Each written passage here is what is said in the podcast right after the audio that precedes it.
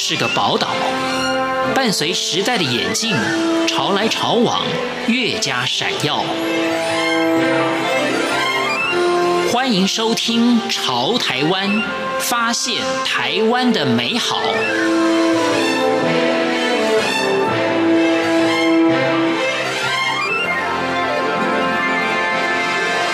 欢迎收听《潮台湾》，我是徐凡。关于食农教育，其实是一种从土地到餐桌上了解的过程。例如，生活在都市的朋友，因为生活形态跟农村不一样，在今天节目当中，我们就跟着南澳基因燕田农产的钱拓博士一起去了解什么是有机农法。在稻米、谷物、蔬菜、水果，还有市集的运作，农产加工品，我们就跟着钱拓博士一起去了解。欢迎收听。底什么叫做有机农法以及农作物呢？南澳基因燕田农产的钱拓博士他说：“其实，在我们呃农业的这个观念里面，我们很重视所谓的自然循环的理念啦。就是其实呃，比方说呢，像我们土壤，它一定都会有一定的营养养分在那边，我们把它姑且称之为所谓的地力。”土地的地，力量的力。那当然，因为我们每一个农人，我们对于自己田地的照顾的程度不一样，我们可能加比较厚的好的肥料。哦，这块田可能比较肥沃，那从田里面呢长出来的作物，自然而然就有比较丰富的自然的微量元素等等。那当然吃下去之后呢，我们身体里面我们获得了一定的养分，那多余的我们可能就代谢啊、排放出来啊等等等等。那所以其实这里面就牵涉到另外一个观念，就是呃，我们古早一句谚语叫做“肥水不落外人田”。哦，就是说为什么连这个所谓的代谢掉的成分，我们都不能够把它轻易的流出去，要回到我们自己的这个土地上，它其实就是一个自然元素循环的观念。过去呢，我曾经听过很多做肥料业的朋友们有讲哦，就是说关于所谓的肥料这件事情，他们是很重视的哦，就是你从我们这个土地上面来哦，那当然有些东西你可能要回去原来的地方，那这样子它才会形成一个生生不息的一个循环。那所以这个也是跟所谓的生于斯长于斯的那一个呃所谓的循环理念是相关的。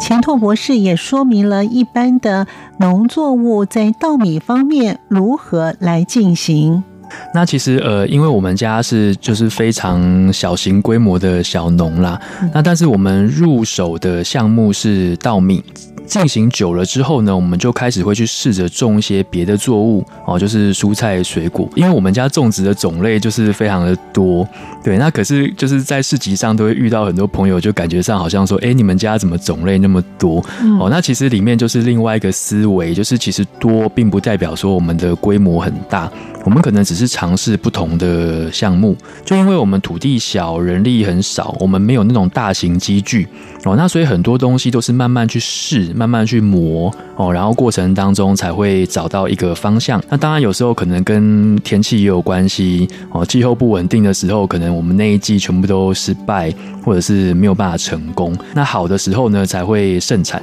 那可是就是。都跟天时地利人和有关系啦。举例来说，我们会有一些比较拿手的作物，是我们很熟悉的，比方说像黄宫菜，很多人喜欢吃黄宫菜，因为觉得它黏黏的顾肠胃。它是一个很好的种植的，味道也很好的蔬菜。那当然，像地瓜叶也很不错，它高纤维，然后产量也很大。我们通常天气热的时候，夏天、秋天我们就会种瓜哦，像现在南瓜哦，就是前一阵子盛产哦。那当然，我们也有种过很多的像卜啊、黄瓜、苦瓜等等。比如说像豆子哦，我们有四季豆啦、豇豆啊等等哦。那像椒类。哦，我们最近标榜的我们家的魔鬼椒啊、朝天椒，或是过往我们的甜椒，呃，成绩都非常的不错。天气冷的时候呢，我们就种一些短期叶菜啊，或是蔬菜，像十字花科的那种呃甘蓝菜啊、花椰菜、芥菜啊等等，对于人体的免疫力、抵抗力有很好的呃帮助。嗯、那或是莴苣类的，莴苣类一般它可以当生菜吃，或者是它也可以简单的去做凉拌，但是它会有点苦味。不见得每个朋友都会喜欢。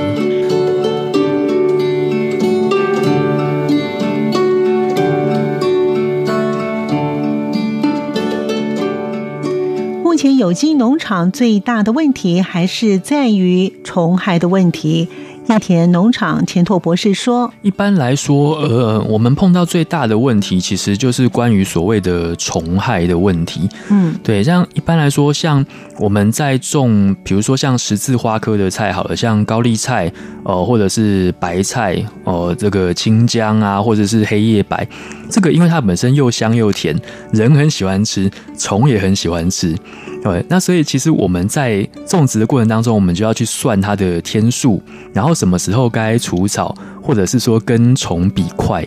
因为其实虫很聪明，就是这个菜一定它要熟了，最适合的时候虫才会去吃，太老的它不要，或者说太小的没有长大的它也不爱。对，那所以我们就变成说要跟大自然去斗智，什么时候该提前收，什么时候该安排，不能太多，也不能太少。那过程当中，那个是我们觉得比较困难要克服的地方。呃，像一般来说，我们遇到像蝶或是蛾类的，它对于我们这一些叶菜类，它就是比较喜欢的。那当然，其他的呃，比如说像水果类的，像番茄哦这一种的话，就比较不一定，因为有的时候会有鸟。鸟会去啄它，那鸟在吃这些水果的时候，它不是整颗吃掉，它是啄一下，啄一个洞，对，每一颗都啄一个洞，试试看味道，对，所以它不是完全去吃。但是鸟也很聪明，它都会找熟的，刚好熟透的，然后去啄它。太生的它不要，然后掉在地上烂的它也不要，它就是挑刚刚好的哦。所以大自然都非常的聪明，就是哪个好吃哦，虫跟鸟啊，甚至是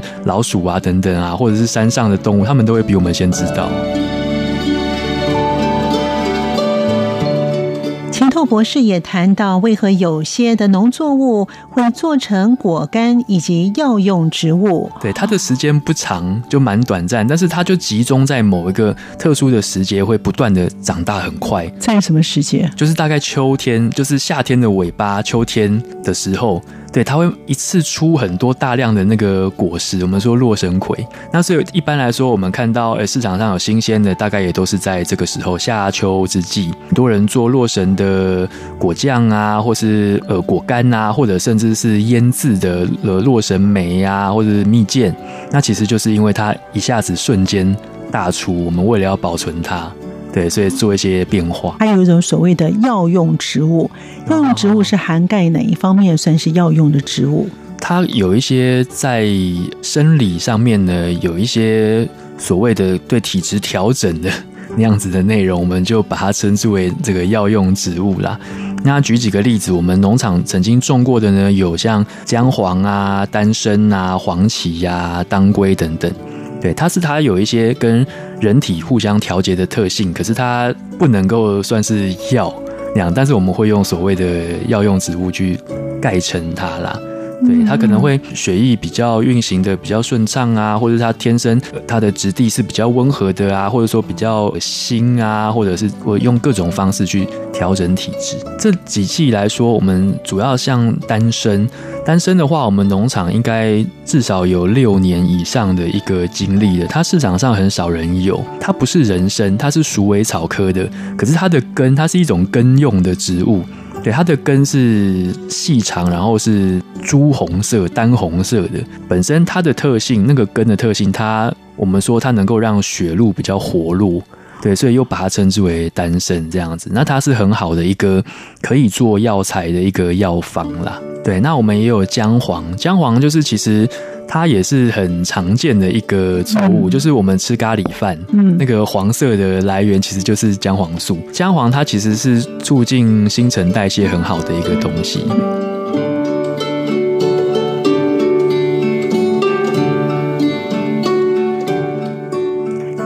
也说明了一般市售的农产加工是如何形成的。其实我们说这个也是延续一些所谓古早的智慧啦。对，那当然我们说食物这个东西有是新鲜的时候当然是最好的。对，那但是如果一下子数量跟需求它不能够平衡的话，我们就会做一些简单的一些调整。那一方面也是符合朋友们他的便利的需求啊，可能他要及时的，他不想要再开火。等等，他想要吃一些干燥类的，那或者是我们延长食物的保存期限，对，它可能会更有风味或是特色。比方说，像我们农场有一个很著名的东西，就是米糠磨成的谷维素。谷维素其实本身它是我们在做生产白米之外的一个副产品，那可是反而它的营养价值是最好的。我们就把它炒熟了之后呢，用真空的方式包起来，它变成一个很好的一个补充的。一个东西，每一季呢，我们会把一些多余的一些菜啊，可能是卖不完的，但是它还能够有保存价值的，我们可能会做一些干燥啦，或者是把它腌制起来，或者是加点盐巴抓一抓，然后切切变成雪里红那样子的的一些菜干哦，那或者是把它做一些像。我们过去有高丽菜干啊、豇豆干啊等等，它可以拿来煮汤，有一些天然的风味，或甚至是烧肉，类似冬菜那样子的一个做法，那也是一种保存的智慧啦，然后能够增加风味。前青农返乡似乎有增加的趋势，就如同钱拓博士他自己也是青农返乡。他说：“一般一开始的话，其实回乡这件事情真的是另外一个专业啦。那当然，呃，过去跟我所熟悉的专业是截然不同的领域。嗯、那所以一开始呢，我们就必须还是要很谦卑的去面对这个不同的专业。那当然也是先从家人身上，或是跟周遭的农友身上。”上去做学习。过往呢，我们小农的经济模式就是靠着市集来运作啊，我们自己生产的，然后每个礼拜呢带到假日市集上去，自己去把它卖掉。那但是过程当中呢，有好呃有利有弊，就是我们在市集上，我们可能没有办法做到那么大的量，消费者们朋友们就可以直接接触到我们这一些第一线操作的农人。那我们会去直接的来解释介绍。哦，我们自己生产的东西，消费者就会借由这个过程去了解到说，哦，原来这些东西是这样子出来的，它哪里好，或者是有什么特色。那刚好这个过程当中就符合我之前哦从事教育那一块的一个所谓的资讯传递的那个使命感。我觉得这个是另外一个契合的部分。嗯，所以也就是呢，要推一些这个在地而且接地气、比较容易推广的食农教育的场合。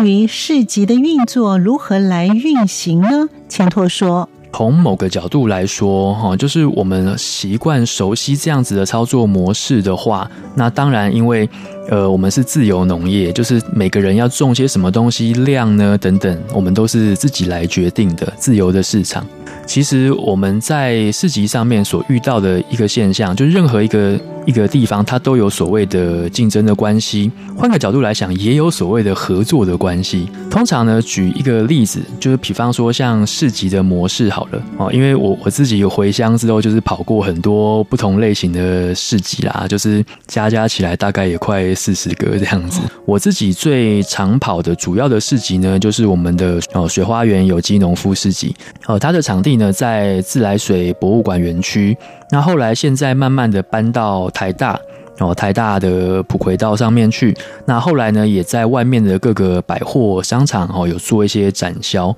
这个市集很特别，它是一个农学的市集。简单的来讲，我们就是把农产品里面的学问跟知识融合在一起，然后跟我们农夫结合，用我们的自己的知识去推广我们所拥有的东西。过程当中，一切是以理念为出发点。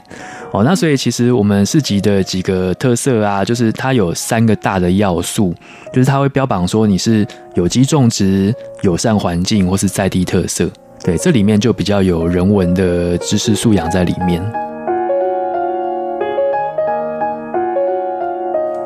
钱拓博士他说，他想先从个人的力量开始，去串联一个市集或者是一个社群，在不同的场域当中提供一些饮食的观点，也开始在网络上经营影片跟短片，希望能够增加农友之间以及农友跟市集之间，甚或于是在农产领域之外的各种管道结合。希望做好一个小型的平台角色。感谢您的收听，我们下次见。